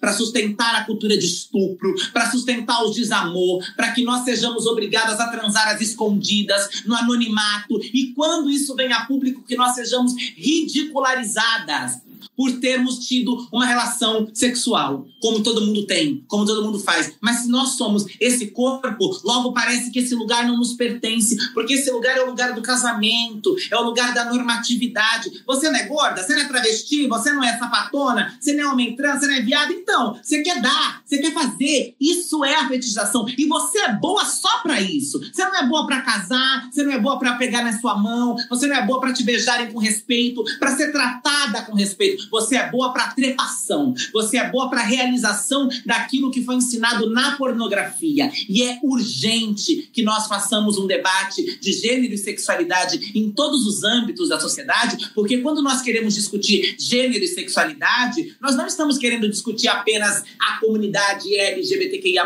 Nós estamos falando exatamente sobre isso, sobre direito e respeito ao corpo, sobre o amor, sobre afeto, sobre trocas construtivas, sobre a não cultura de estupro, sobre a não violência doméstica, tudo isso está ligado ao debate que é tão boicotado, porque sabem a potência que tem quando nós, mulheres negras, quando nós, comunidade LGBTQIA, começarmos a pautar isso não só nos nossos espaços, mas em toda a sociedade. A sociedade tem muito o que ouvir, porque foi ela que produziu esse olhar fetichista sobre os nossos corpos e sobre as nossas identidades. Eu queria pedir um pouquinho de licença rapidinho rapidinho, gente, porque eu tenho uma outra é, apresentação para fazer daqui a pouco e eu vou precisar me retirar com um pouco de antecedência desse nosso debate, que está muito gostoso, que está muito bonito. Eu me sinto muito honrada de poder trocar com todas vocês, Delacroix, Bielo, Érica. Muito obrigada. Me desculpa ter que sair antes do final, mas a gente está correndo para fazer essa revolução acontecer e eu sei que a gente está junto nesse mesmo barco. Muito honrada de encontrar vocês. Eu queria deixar vocês com uma poesia, é, porque é o que eu faço e aí eu vou embora. É, ela diz assim: para existir a fome, tem alguém com a mesa farta. Para existir a dor, tem alguém que gargalha. Quando a festa tá boa, já sabe quem trabalha. Exploração mão de obra barata. Festeja, celebra, mas em casa não tem pão. Se pinta e monta o circo com a própria mão. Amazônia cinza, em São Paulo escuridão, já acabou a previdência. Cocaína no avião. Pobreza estrutural. Se explora a miséria para poder vender jornal. Em fevereiro esquece tudo e vive o carnaval. E o ciclo continua, acha que isso é normal. Igrejas fomentando uma lavagem cerebral. O aumento da LGBTfobia é anual. A queda da nossa economia e o aumento em Dow Jones. Dow Jones contra o lucro que causa miséria e aumenta a nossa fome. Convoco a todos, informe seus amigos e parentes, sejam torres, transmitam informações e destruam os valores de moral e bons costumes de todos os conservadores que conservam os seus privilégios implantando temores encobrem crimes dos seus clérigos, dos bispos e pastores, lavagem de dinheiro, adultério, assassinato, são senhores de gravata e de terno usando o nome de Deus para arrancar o seu dinheiro e tudo que for seu, casa, carro, a senha do cartão, e se acabar sua grana, você não teve fé, irmão. Jesus não era crente nem era judeu, era o homem que lutava contra aqueles fariseus, informação liberta. Isso é da salu, tecnologia afrodiaspórica bantu. E falei de Jesus, mas não quero gerar tumulto. Só não acredito que para ter a bênção tem que ir no culto. Minha irmã, escute e pense primeiro primeiro. Se Deus é o dono do ouro e da prata para aquecer o dinheiro, invista nos seus filhos e no seu bem-estar, na sua saúde, na melhoria do seu lar. Pegue o seu dízimo e faça um propósito. Invista 10% do que ganha e abra seu negócio. Circule seu dinheiro na mão dos pretos. É assim que movimenta a economia lá no gueto. O tempo de povo subjugado acabou. Eu não aceito menos do que as pretas CEO. Aula de economia. Isso é da saúde. Tecnologia afrodiaspórica Bantu. Muito obrigada por poder compartilhar a tecnologia. Socorro! Maravilhosa! Meu amor! Fechou o tempo! Não, para! Como que sai de uma dessa? Você taca na nossa cara e sai. E vai embora o seu dela, querida. Eu amo! perfeita, boa, é Muito boa. obrigada. Eu me sinto honrada, honrada de dividir com vocês essa live de hoje. Obrigada. A honra é Muito toda obrigada, nossa. Bia. Beijo. E não tem que se desculpar por sair assim, não, porque assim, só de estar aqui por um segundo já seria uma honra pra gente. Muito obrigada. Muito, muito grata. Obrigada. Até já. A revolução está em curso. Passamos parte dela. Vamos lutando. Bem, gente, demos tchau pra Bia, mas o evento continua. É, vamos passar para a próxima pergunta. É, ainda na questão da fetichização de pessoas pretas. É, eu queria que vocês comentassem um pouco sobre a lógica que está inserida na hipersexualização de homens pretos que performam masculinidade mais intensa. E, assim, pelo outro lado, a gente também tem uma esti- estigmatização dos homens pretos que performam mais feminilidade. Como que vocês acham que a lógica racista afeta a percepção desses homens negros para a comunidade LGBTQIA+. O que é? Você pode repetir, porque talvez eu não tenha conseguido ajuntar tudo na minha cabeça. Não, vou repetir sim, fica tranquilo. Obrigada. É, queria que vocês comentassem sobre a lógica que está inserida na hipersexualização de homens negros que performam intensa masculinidade e a estigmatização de homens pretos que performam mais feminilidade. E como que essa lógica afeta a percepção dessas pessoas na comunidade LGBTQIA+. Bom, como, como isso afeta, né? Eu acho que, bom, primeiro a questão dessa masculinidade mais intensa, como você mesma coloca, né? Está ligada diretamente à construção do próprio racismo, né? Da ideia colonizada de que o homem negro é o homem do, do, do falo grande, do falo não, porque falo é poder, né? Do pênis grande mesmo. A gente precisa fazer uma diferenciação muito grande do quem, de quem tem falo e de quem tem pênis. Isso, isso, isso é importantíssimo. E aí, essa ideia de que é o viril, de que é o forte, de que é o que vai ser colocado pelos colonizadores pela escravidão na lavoura, para carregar, pela massa óssea. Então, se constrói dentro da cabeça deste homem, isso é perturbador para as masculinidades negras, a ideia de uma virilidade que precisa ser correspondida respondida, porque quando nós falamos de fetichização, nós também precisamos entender a fetichização que sobrecai em cima deste homem, em cima deste corpo que, dada a ordem do racismo, precisa atender às expectativas criadas por esse pensamento colonizado, embranquecido, que desumaniza e nós precisamos o tempo inteiro falar sobre desumanização. A nossa luta de todas nós que estamos aqui, a luta dos movimentos sociais de todos eles, está pautada no resgate da nossa humanidade. Porque enquanto não fomos vistas como humana, não teremos direito, não poderemos reclamar as nossas mortes. Então eu vou reforçar a questão da humanidade, porque os processos é de, desno, de de desumanizar as nossas vidas, né? Querem nos desumanizar o tempo inteiro para justificar todas as violências. E aí este homem negro é colocado a partir de uma ordem superior dominante criada pela colonização, pelo pensamento escravagista de que ele precisa ser o viril, o forte, o comedor, aquele que vai para responder. Quando este homem, ele ah, ele, ele quebra com isso e se aproxima daquilo que nós compreendemos dentro dessa visão binária ultrapassada de feminino e masculino, ele passa a ser hostilizado muitas vezes pelos próprios parceiros, pelos próprios outros homens que não conseguem compreender que não há nada na, na, no, no jeito de se vestir ou no jeito de se comportar socialmente ligado à sexualidade. E aí a gente já tem a resposta da dificuldade deste homem negro cisgênero, né, heterossexual, conseguir é, adentrar a comunidade LGBTQIA+, porque os homens negros transgêneros e os homens negros gays, eles já estão automaticamente inseridos dentro da comunidade LGBTQIA+, e inclusive estão precisando discutir com os homens cis héteros de que é importantíssimo que haja uma unificação, que haja uma coalizão deste debate. É inadmissível que haja uma repressão, uma xoxação de homens cisgêneros heterossexuais contra homens negros trans trans ou gays, né? Porque nós temos um papel, e aí a masculinidade que é frágil, e a masculinidade do homem negro também é frágil, porque masculinidades estão frágeis em sua totalidade, mas ela ainda tem uma carga racista, uma carga racializada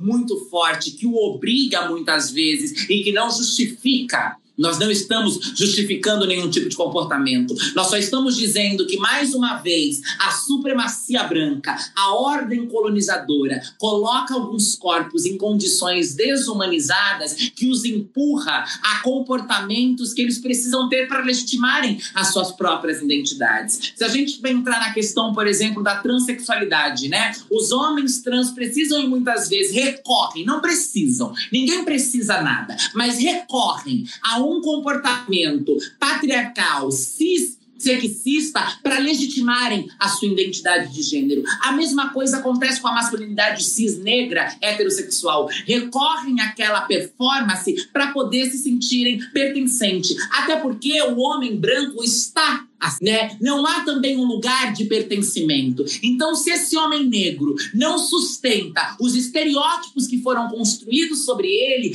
ele fica perdido. E aí essa dificuldade de conseguir dialogar com homens negros que fazem parte da comunidade LGBTQIA, está diretamente ligada à necessidade de uma afirmação imposta pelo racismo. Não é responsabilidade dos homens negros. Eles precisam pensar, eles precisam desconstruir. Eles não estão isentos, porque o racismo impõe, mas eles dão continuidade, eles sustentam. Então, essa conta também é deles, mas não é responsabilidade deles. É uma imposição que eles têm o dever de desconstruir e começar a dialogar. O afastamento, o distanciamento da comunidade LGBTQIA, das próprias travestis, né? Eu vou dizer quantos homens negros procuram homens negros cis heterossexuais procuram travestis para compartilharem afetos, para compartilharem amores. As minhas companheiras negras estão aqui e vão poder dizer quantos as procuraram, porque está ligado por essa imposição racista na cabeça deles de que eles precisam sustentar esse papel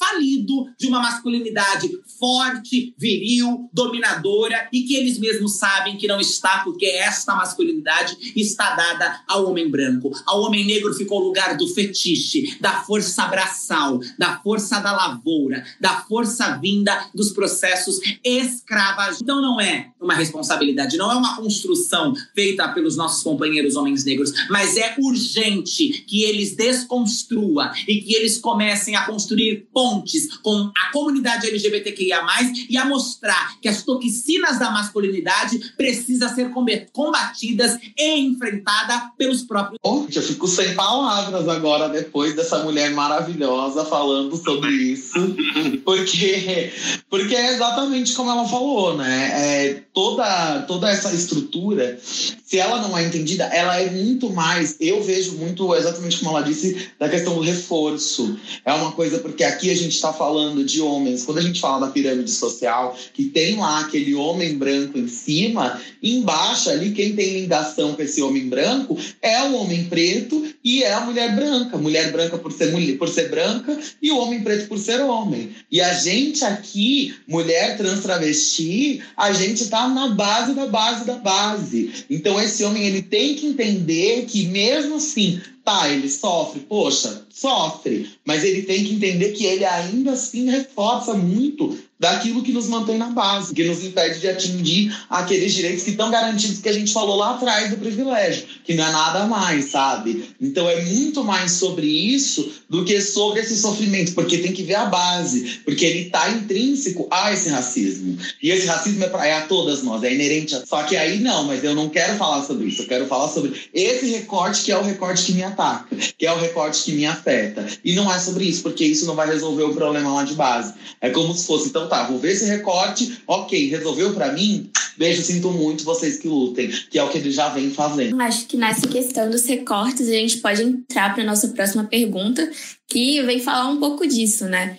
Que a gente tem uma falta de interseccionalidade entre o movimento, movimento negro e o movimento LGBTQIAP+. Isso acaba, de certa forma, enviesando essas lutas e, no caso do feminista do LGBTQ e AP+, é majoritariamente branca, que invi invisibiliza os recortes étnicos. É, Para vocês, quais são as atuais barreiras entre os movimentistas, os movimentos LGBTQIAP+, e o movimento negro? Bom, isso era uma coisa que eu até gosto muito de falar, né? Porque sempre que eu, desde que eu comecei a trabalhar com internet, eu comecei a trabalhar com a minha imagem, eu já sempre falei de interseccionalidade. Eu comecei isso, eu, não, eu sou meio nova ainda, né? Nesse, nesse meio, eu comecei no final de 2017 aí a trabalhar com isso. E aí, uma coisa que eu comecei a reparar era como eu sempre entrei a minha causa principal, né? A primeira coisa que eu sempre falo, eu sempre eu comecei a me ver como uma pessoa preta e sentir o racismo e sentir a LGBTQIAP+, fobia, foi depois que eu realmente me reconheci como sendo uma pessoa gorda. Porque a gordofobia é um movimento, é uma coisa que é muito forte na nossa sociedade. É um corpo que ele é patologizado, ele é um corpo que ele é desumanizado o tempo todo. É como porque o racismo ele desumaniza a gente, mas o racismo na cabeça geral ninguém quer se ver como racista, né? Então as pessoas já sabem, eu sou racista, mas eu não posso verbalizar isso de um modo que eu seja reconhecida, que eu seja vista como tal, mesmo eu sendo. As pessoas já entendem isso. Quando as pessoas são gordofóbicas, elas não querem saber. Elas não param para pensar que isso é uma coisa ruim. É sempre muito mascarado de quero ajudar e tudo mais. Então, quando eu comecei a trabalhar com isso, aí eu fui começando a entender o que eram, a, como eu consigo me inserir em movimentos e causas antirracismo, como eu consigo me inserir em causas de afirmação LGBTQIAP+. Só, e eu via que eu chegava num patamar diferente. Eu via que muitas manas pretas que estavam lá falando sobre racismo da onde eu tava, da fonte onde eu estava bebendo, estão falando sobre isso há muito tempo e elas não estavam no lugar onde eu estava. Aí eu falei, gente, mas como que isso pode estar? Por quê? Quando se, é como se a pessoa preta ela tivesse ali sempre para falar só sobre negritude. Se ela não falar sobre negritude, eu sempre vou achar uma outra pessoa branca para falar. E qual que era a diferença que eu trazia? Porque a minha causa principal era uma causa genuinamente branca. Porque se você vai olhar pessoas que falam sobre gordofobia, quantas pessoas pretas as pessoas conhecem que falam sobre gordofobia? Quase não tem. A cara da causa é uma causa branca. Era como se eu fosse uma pessoa preta carregando o estigma de uma causa branca. O que me dava uma propulsão diferente no meu mercado, na minha área de atuação, exatamente porque eu carregava essa causa. Então, como eu já era essa única pessoa, porque precisa ter, né? Porque a galera, quando ela vai pensando em colocar essas pessoas para falar de interseccionalidade, ela sabe, não precisa ter um representante de cada coisa. Não tem problema a maioria ser branca. E é isso que a gente está mudando. Que a gente está vindo e mostrando para as pessoas o que é uma real inclusão, mostrando que não é isso. É você ter todas as pessoas diversas sim, é você ter isso com proporcionalidade frente à nossa sociedade. Se a gente é maioria na sociedade, a gente tem que ser maioria em todos os lugares, sim, pronto e acabou, e não tem essa de ai, mas eu que sou branca não estou sendo representada, meu amor. São aí 2015 anos aí, 2020, né? nossa, olha, eu já errada no ano. Como em cinco anos, assim, bum.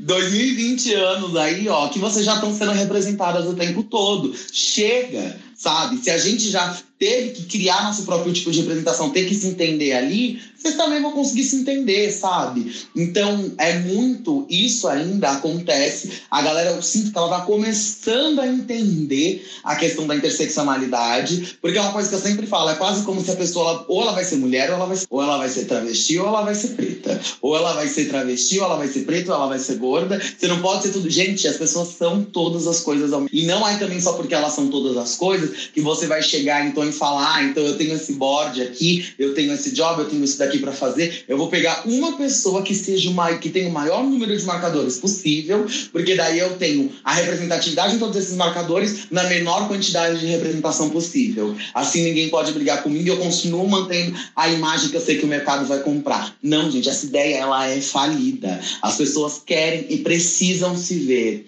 sabe? Então é muito, muito sobre isso. É assim que eu vejo, sabe? Eu sei que muito da minha projeção tá, porque a cara principal, né, que quando a gente vai falar de imagem, porque eu sempre falo que a minha imagem, né, a nossa imagem, a, a Érica falou muito bem lá no início do nosso papo, no primeiro bloco, que é para além, né, só da imagem, de ser um rosto bonito, de ser o que a gente fala, é o que a gente vai vir aqui e vai falar. Opa, opa, tô aqui, tô aqui. é para além do que a gente do que a gente fala, é para além do que a gente mostra, é o que a gente fala. É mostrar que a gente tem esse conteúdo, que a gente tem essa fala e que a gente está aqui para fazer a diferença. Então eu sei que a minha imagem é uma imagem que ela é muito, muito gritante e que o, o que grita mais, antes da pessoa ser racista, ela já vai ser gordofóbica. E para ela falar de gordofobia, ela vai querer olhar e falar com branco. Eu já viro para você e falo: não, você vai falar sobre gordofobia com essa cara preta, gorda, trans, travesti, periférica, sim vai me ouvir, vai abaixar sua orelhinha e vai respeitar. É sobre isso. quiser fazer mais um comentário. Vai, bom, eu, eu, eu achei que Delacroix. Pode ser, mãe. Pode Foi, então. É, eu só tô muito cansada. Me retoma a pergunta, por favor, porque eu perdi a. Eu fiquei tão maravilhada com, com, com a colocação e realmente estou muito cansada. Estou desde as 10, assim, fazendo milhões de coisas e perdi a, a pergunta. O que separa o, os femi, o feminismo da, da luta LGBT e da negritude é isso? É, essa, esse, o feminismo e a luta LGBT da negritude. O que separa o feminismo e a luta LGBT da negritude? Eu acho Do... que existe uma eu acho que existe uma separação em todos os, os, os segmentos. Eu não acho que o feminismo e, as, e, e, a luta LGBT esteja ligadas e só a pauta da negritude esteja separada. E por que eu digo isso? Porque no feminismo a gente vai ter vertentes do feminismo como o feminismo radical, que vai tratar mulheres trans travestis como se fossem loucas, como se fossem homens, como se fossem estupradores cometendo crimes absurdas, porque no feminismo nós temos as sufragistas que estavam brigando pelo direito de trabalhar e querendo trabalhar, enquanto nós, mulheres negras, já estávamos cansadas de tanto trabalhar. Enquanto elas brigavam para trabalhar, elas deixavam os serviços da casa que elas não queriam mais fazer nas mãos das mulheres negras. Então, existe aí uma divisão e uma separação de todas essas vertentes que deveriam, mais do que nunca, estarem unificadas. Mas não estão unificadas por quais fatores? Não estão unificadas porque as mulheres mulheres brancas privilegiadas não entenderam que nós, mulheres negras, que nós, mulheres travestis, já estávamos pautando direitos sobre mulheridade, sobre feminismo, muito antes delas nomearem o feminismo, o mulherismo africano vai nos trazer essa referência para nós entendermos que antes disso, que nós compreendemos como feminismo branco e essa luta, nós já fazíamos isso pela nossa sobrevivência, pela nossa necessidade, o movimento negro vai precisar compreender que quem está à frente da luta LGBTQIA, e quem constrói o movimento negro também são LGBTs, o movimento negro não é um movimento cisgênero. As travestis, as bichas, sapatão, as intersexos estão lá são negras e constroem esse movimento. Assim como o movimento LGBT vai ter que entender que a pauta do debate racial precisa ser central, porque o movimento LGBT reproduz racismo o tempo inteiro. Existe um bando de racistas dentro da comunidade LGBT, assim como existe um bando de LGBTfóbico dentro do movimento negro. Então, o que divide estes movimentos é a coerência é a disposição de abrir mão de privilégios e compreender exatamente o que cada pauta está fazendo. Nós estamos onde estamos hoje porque os movimentos não entenderam que a pauta é unificação, coalizão. Não é cada um puxando para um lado. Porque aí está Bolsonaro, aí está João Dória, aí está o Itzel, aí está o Itzel do Rio de Janeiro, aí está estes que ainda que em desacordo ocupam a política, ocupam a mídia, ocupam a sociedade e atacam os corpos das mulheres, atacam o corpo da comunidade LGBT, ataca o corpo da negritude. Então nós temos essa divisão que para mim precisa ser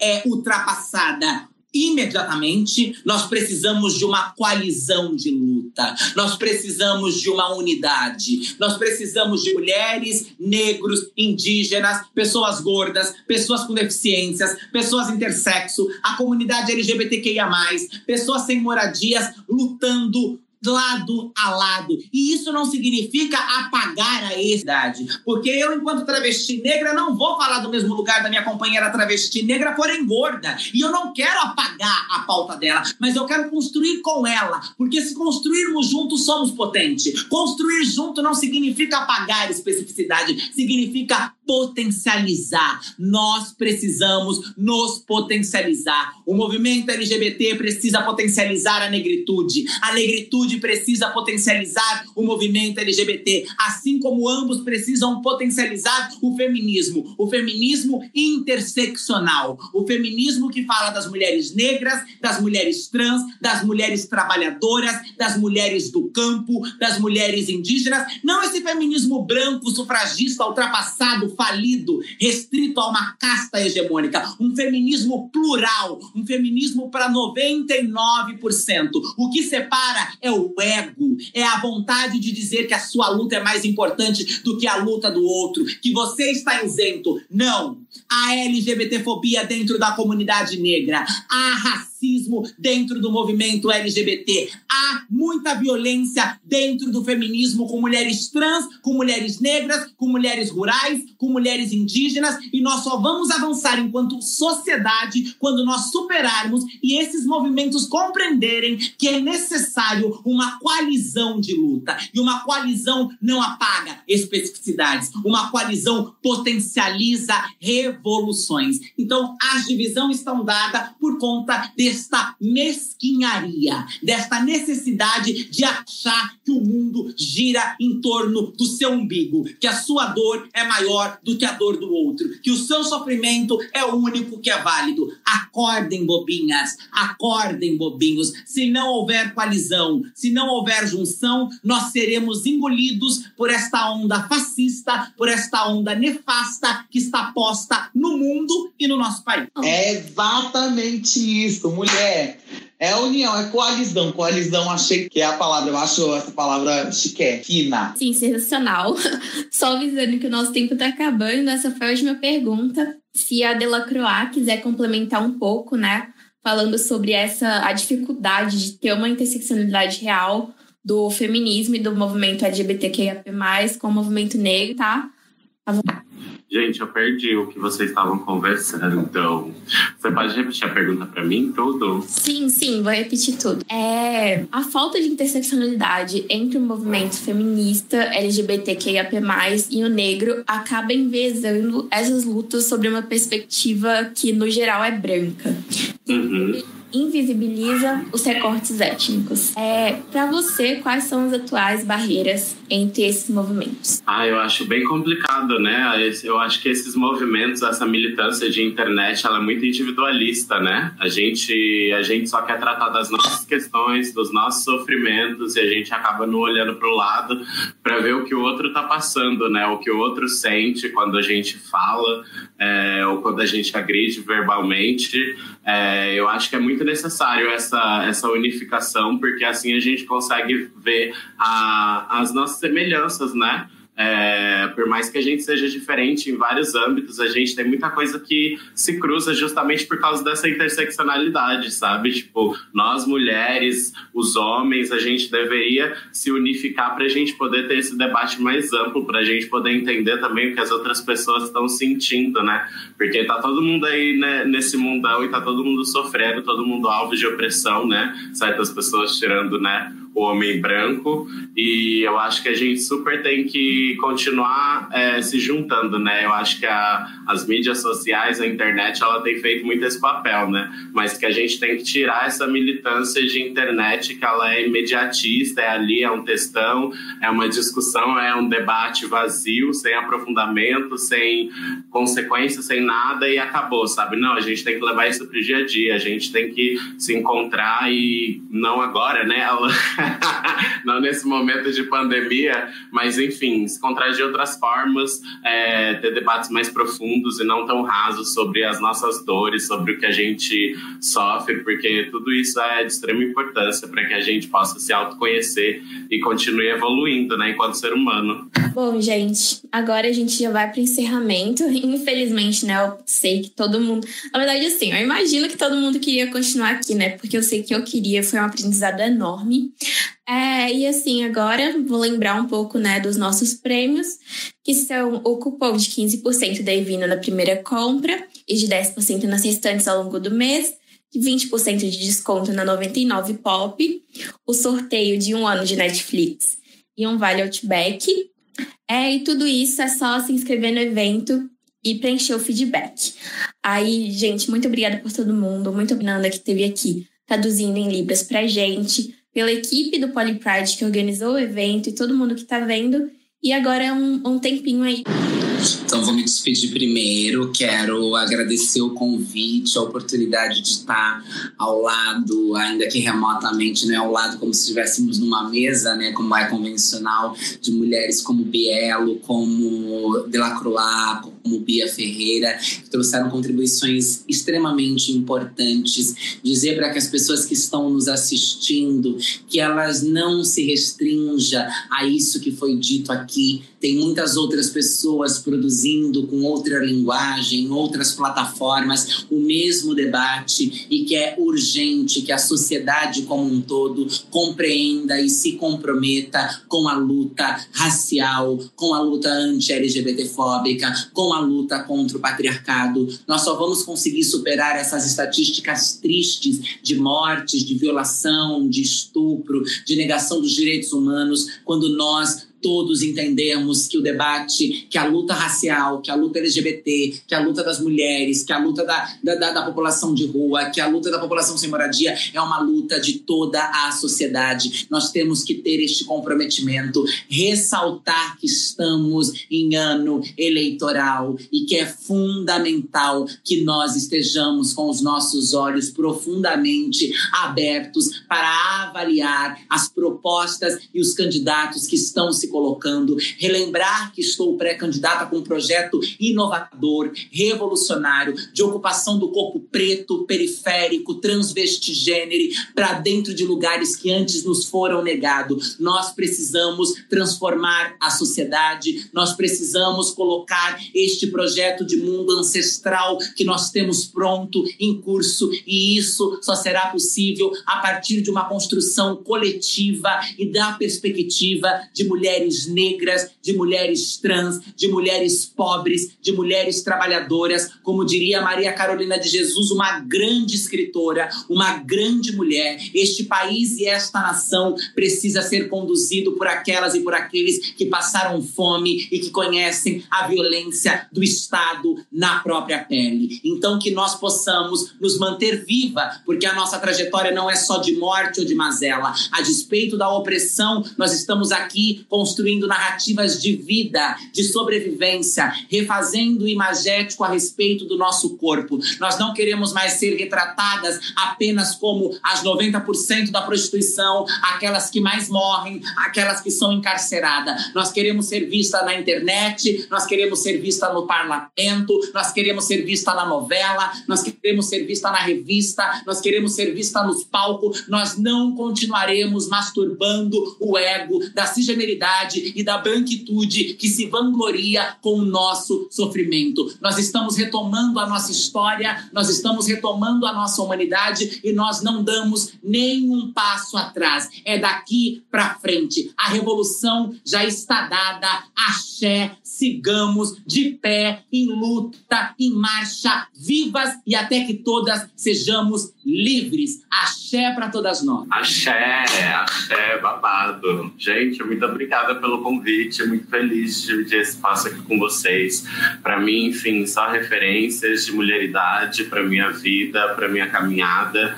Eu acho que é muito importante que a gente continue se cruzando, para que a gente continue trocando informação. Vou sair daqui refletindo várias coisas muito bafo e espero que vocês aí do outro lado também estavam assistindo a gente. Enfim, coloquem prática, vamos para movimentação, vamos para o front, vamos bater de frente, entendeu? Porque a gente está aqui resistindo viva.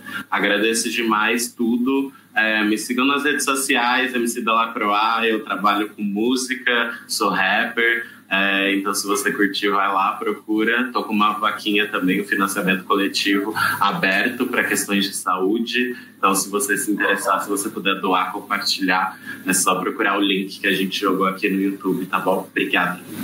É sobre isso, minhas irmãs. A gente tem que estar juntas. Eu também queria agradecer todo esse espaço, agradecer a Poly, a Poly Pride, é, poder voltar para um ambiente como esse, com essa pauta. Eu fiz Universidade de São Paulo já há cerca de 10 anos atrás, que a gente vê essa Cutis aqui, ó, novinha, mas ela já é idosa socorro e para mim poder retornar agora, trazendo essa pauta e podendo mudar e poder plantar uma sementinha na... e como a nossa mana Érica aqui falou, que não pare aqui, que vocês a linguagem que essa discussão é uma pauta muito grande, muito vasta.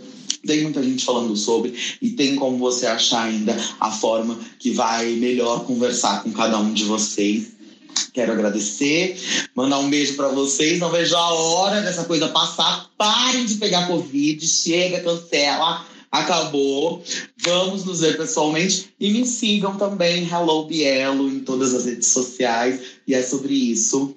Um beijo. Ai, fui a única que não deixei redes sociais, né? Vou fazer a Deixa, mulher. Eu não tenho espírito da blogueira, né? Não, Vou deixar, me sigam nas redes sociais, Hilton Underline Erika, é isso. E E vote se grande. saia corona, se saia! Se saia! Se E a saia! querida. Um beijo pra vocês, meus amores. Boa noite. Gente, repetindo aqui, muito obrigada a todas que compareceram. Muito obrigada a Fernanda, que traduziu aqui pra gente. E muito obrigada a todo mundo que veio nesse evento e nos outros eventos da CEDEP. Esse é o final da CEDEP por esse ano. É, Ano que vem tem mais. Se tudo der certo, vai ser presencial. E não esqueçam de preencher o feedback. O link tá na tela e o link também vai estar no chat do. Então é isso. Muito obrigada a todas, muito obrigada mesmo. E agora é isso. Tchauzinho, boa noite e solte a vinheta.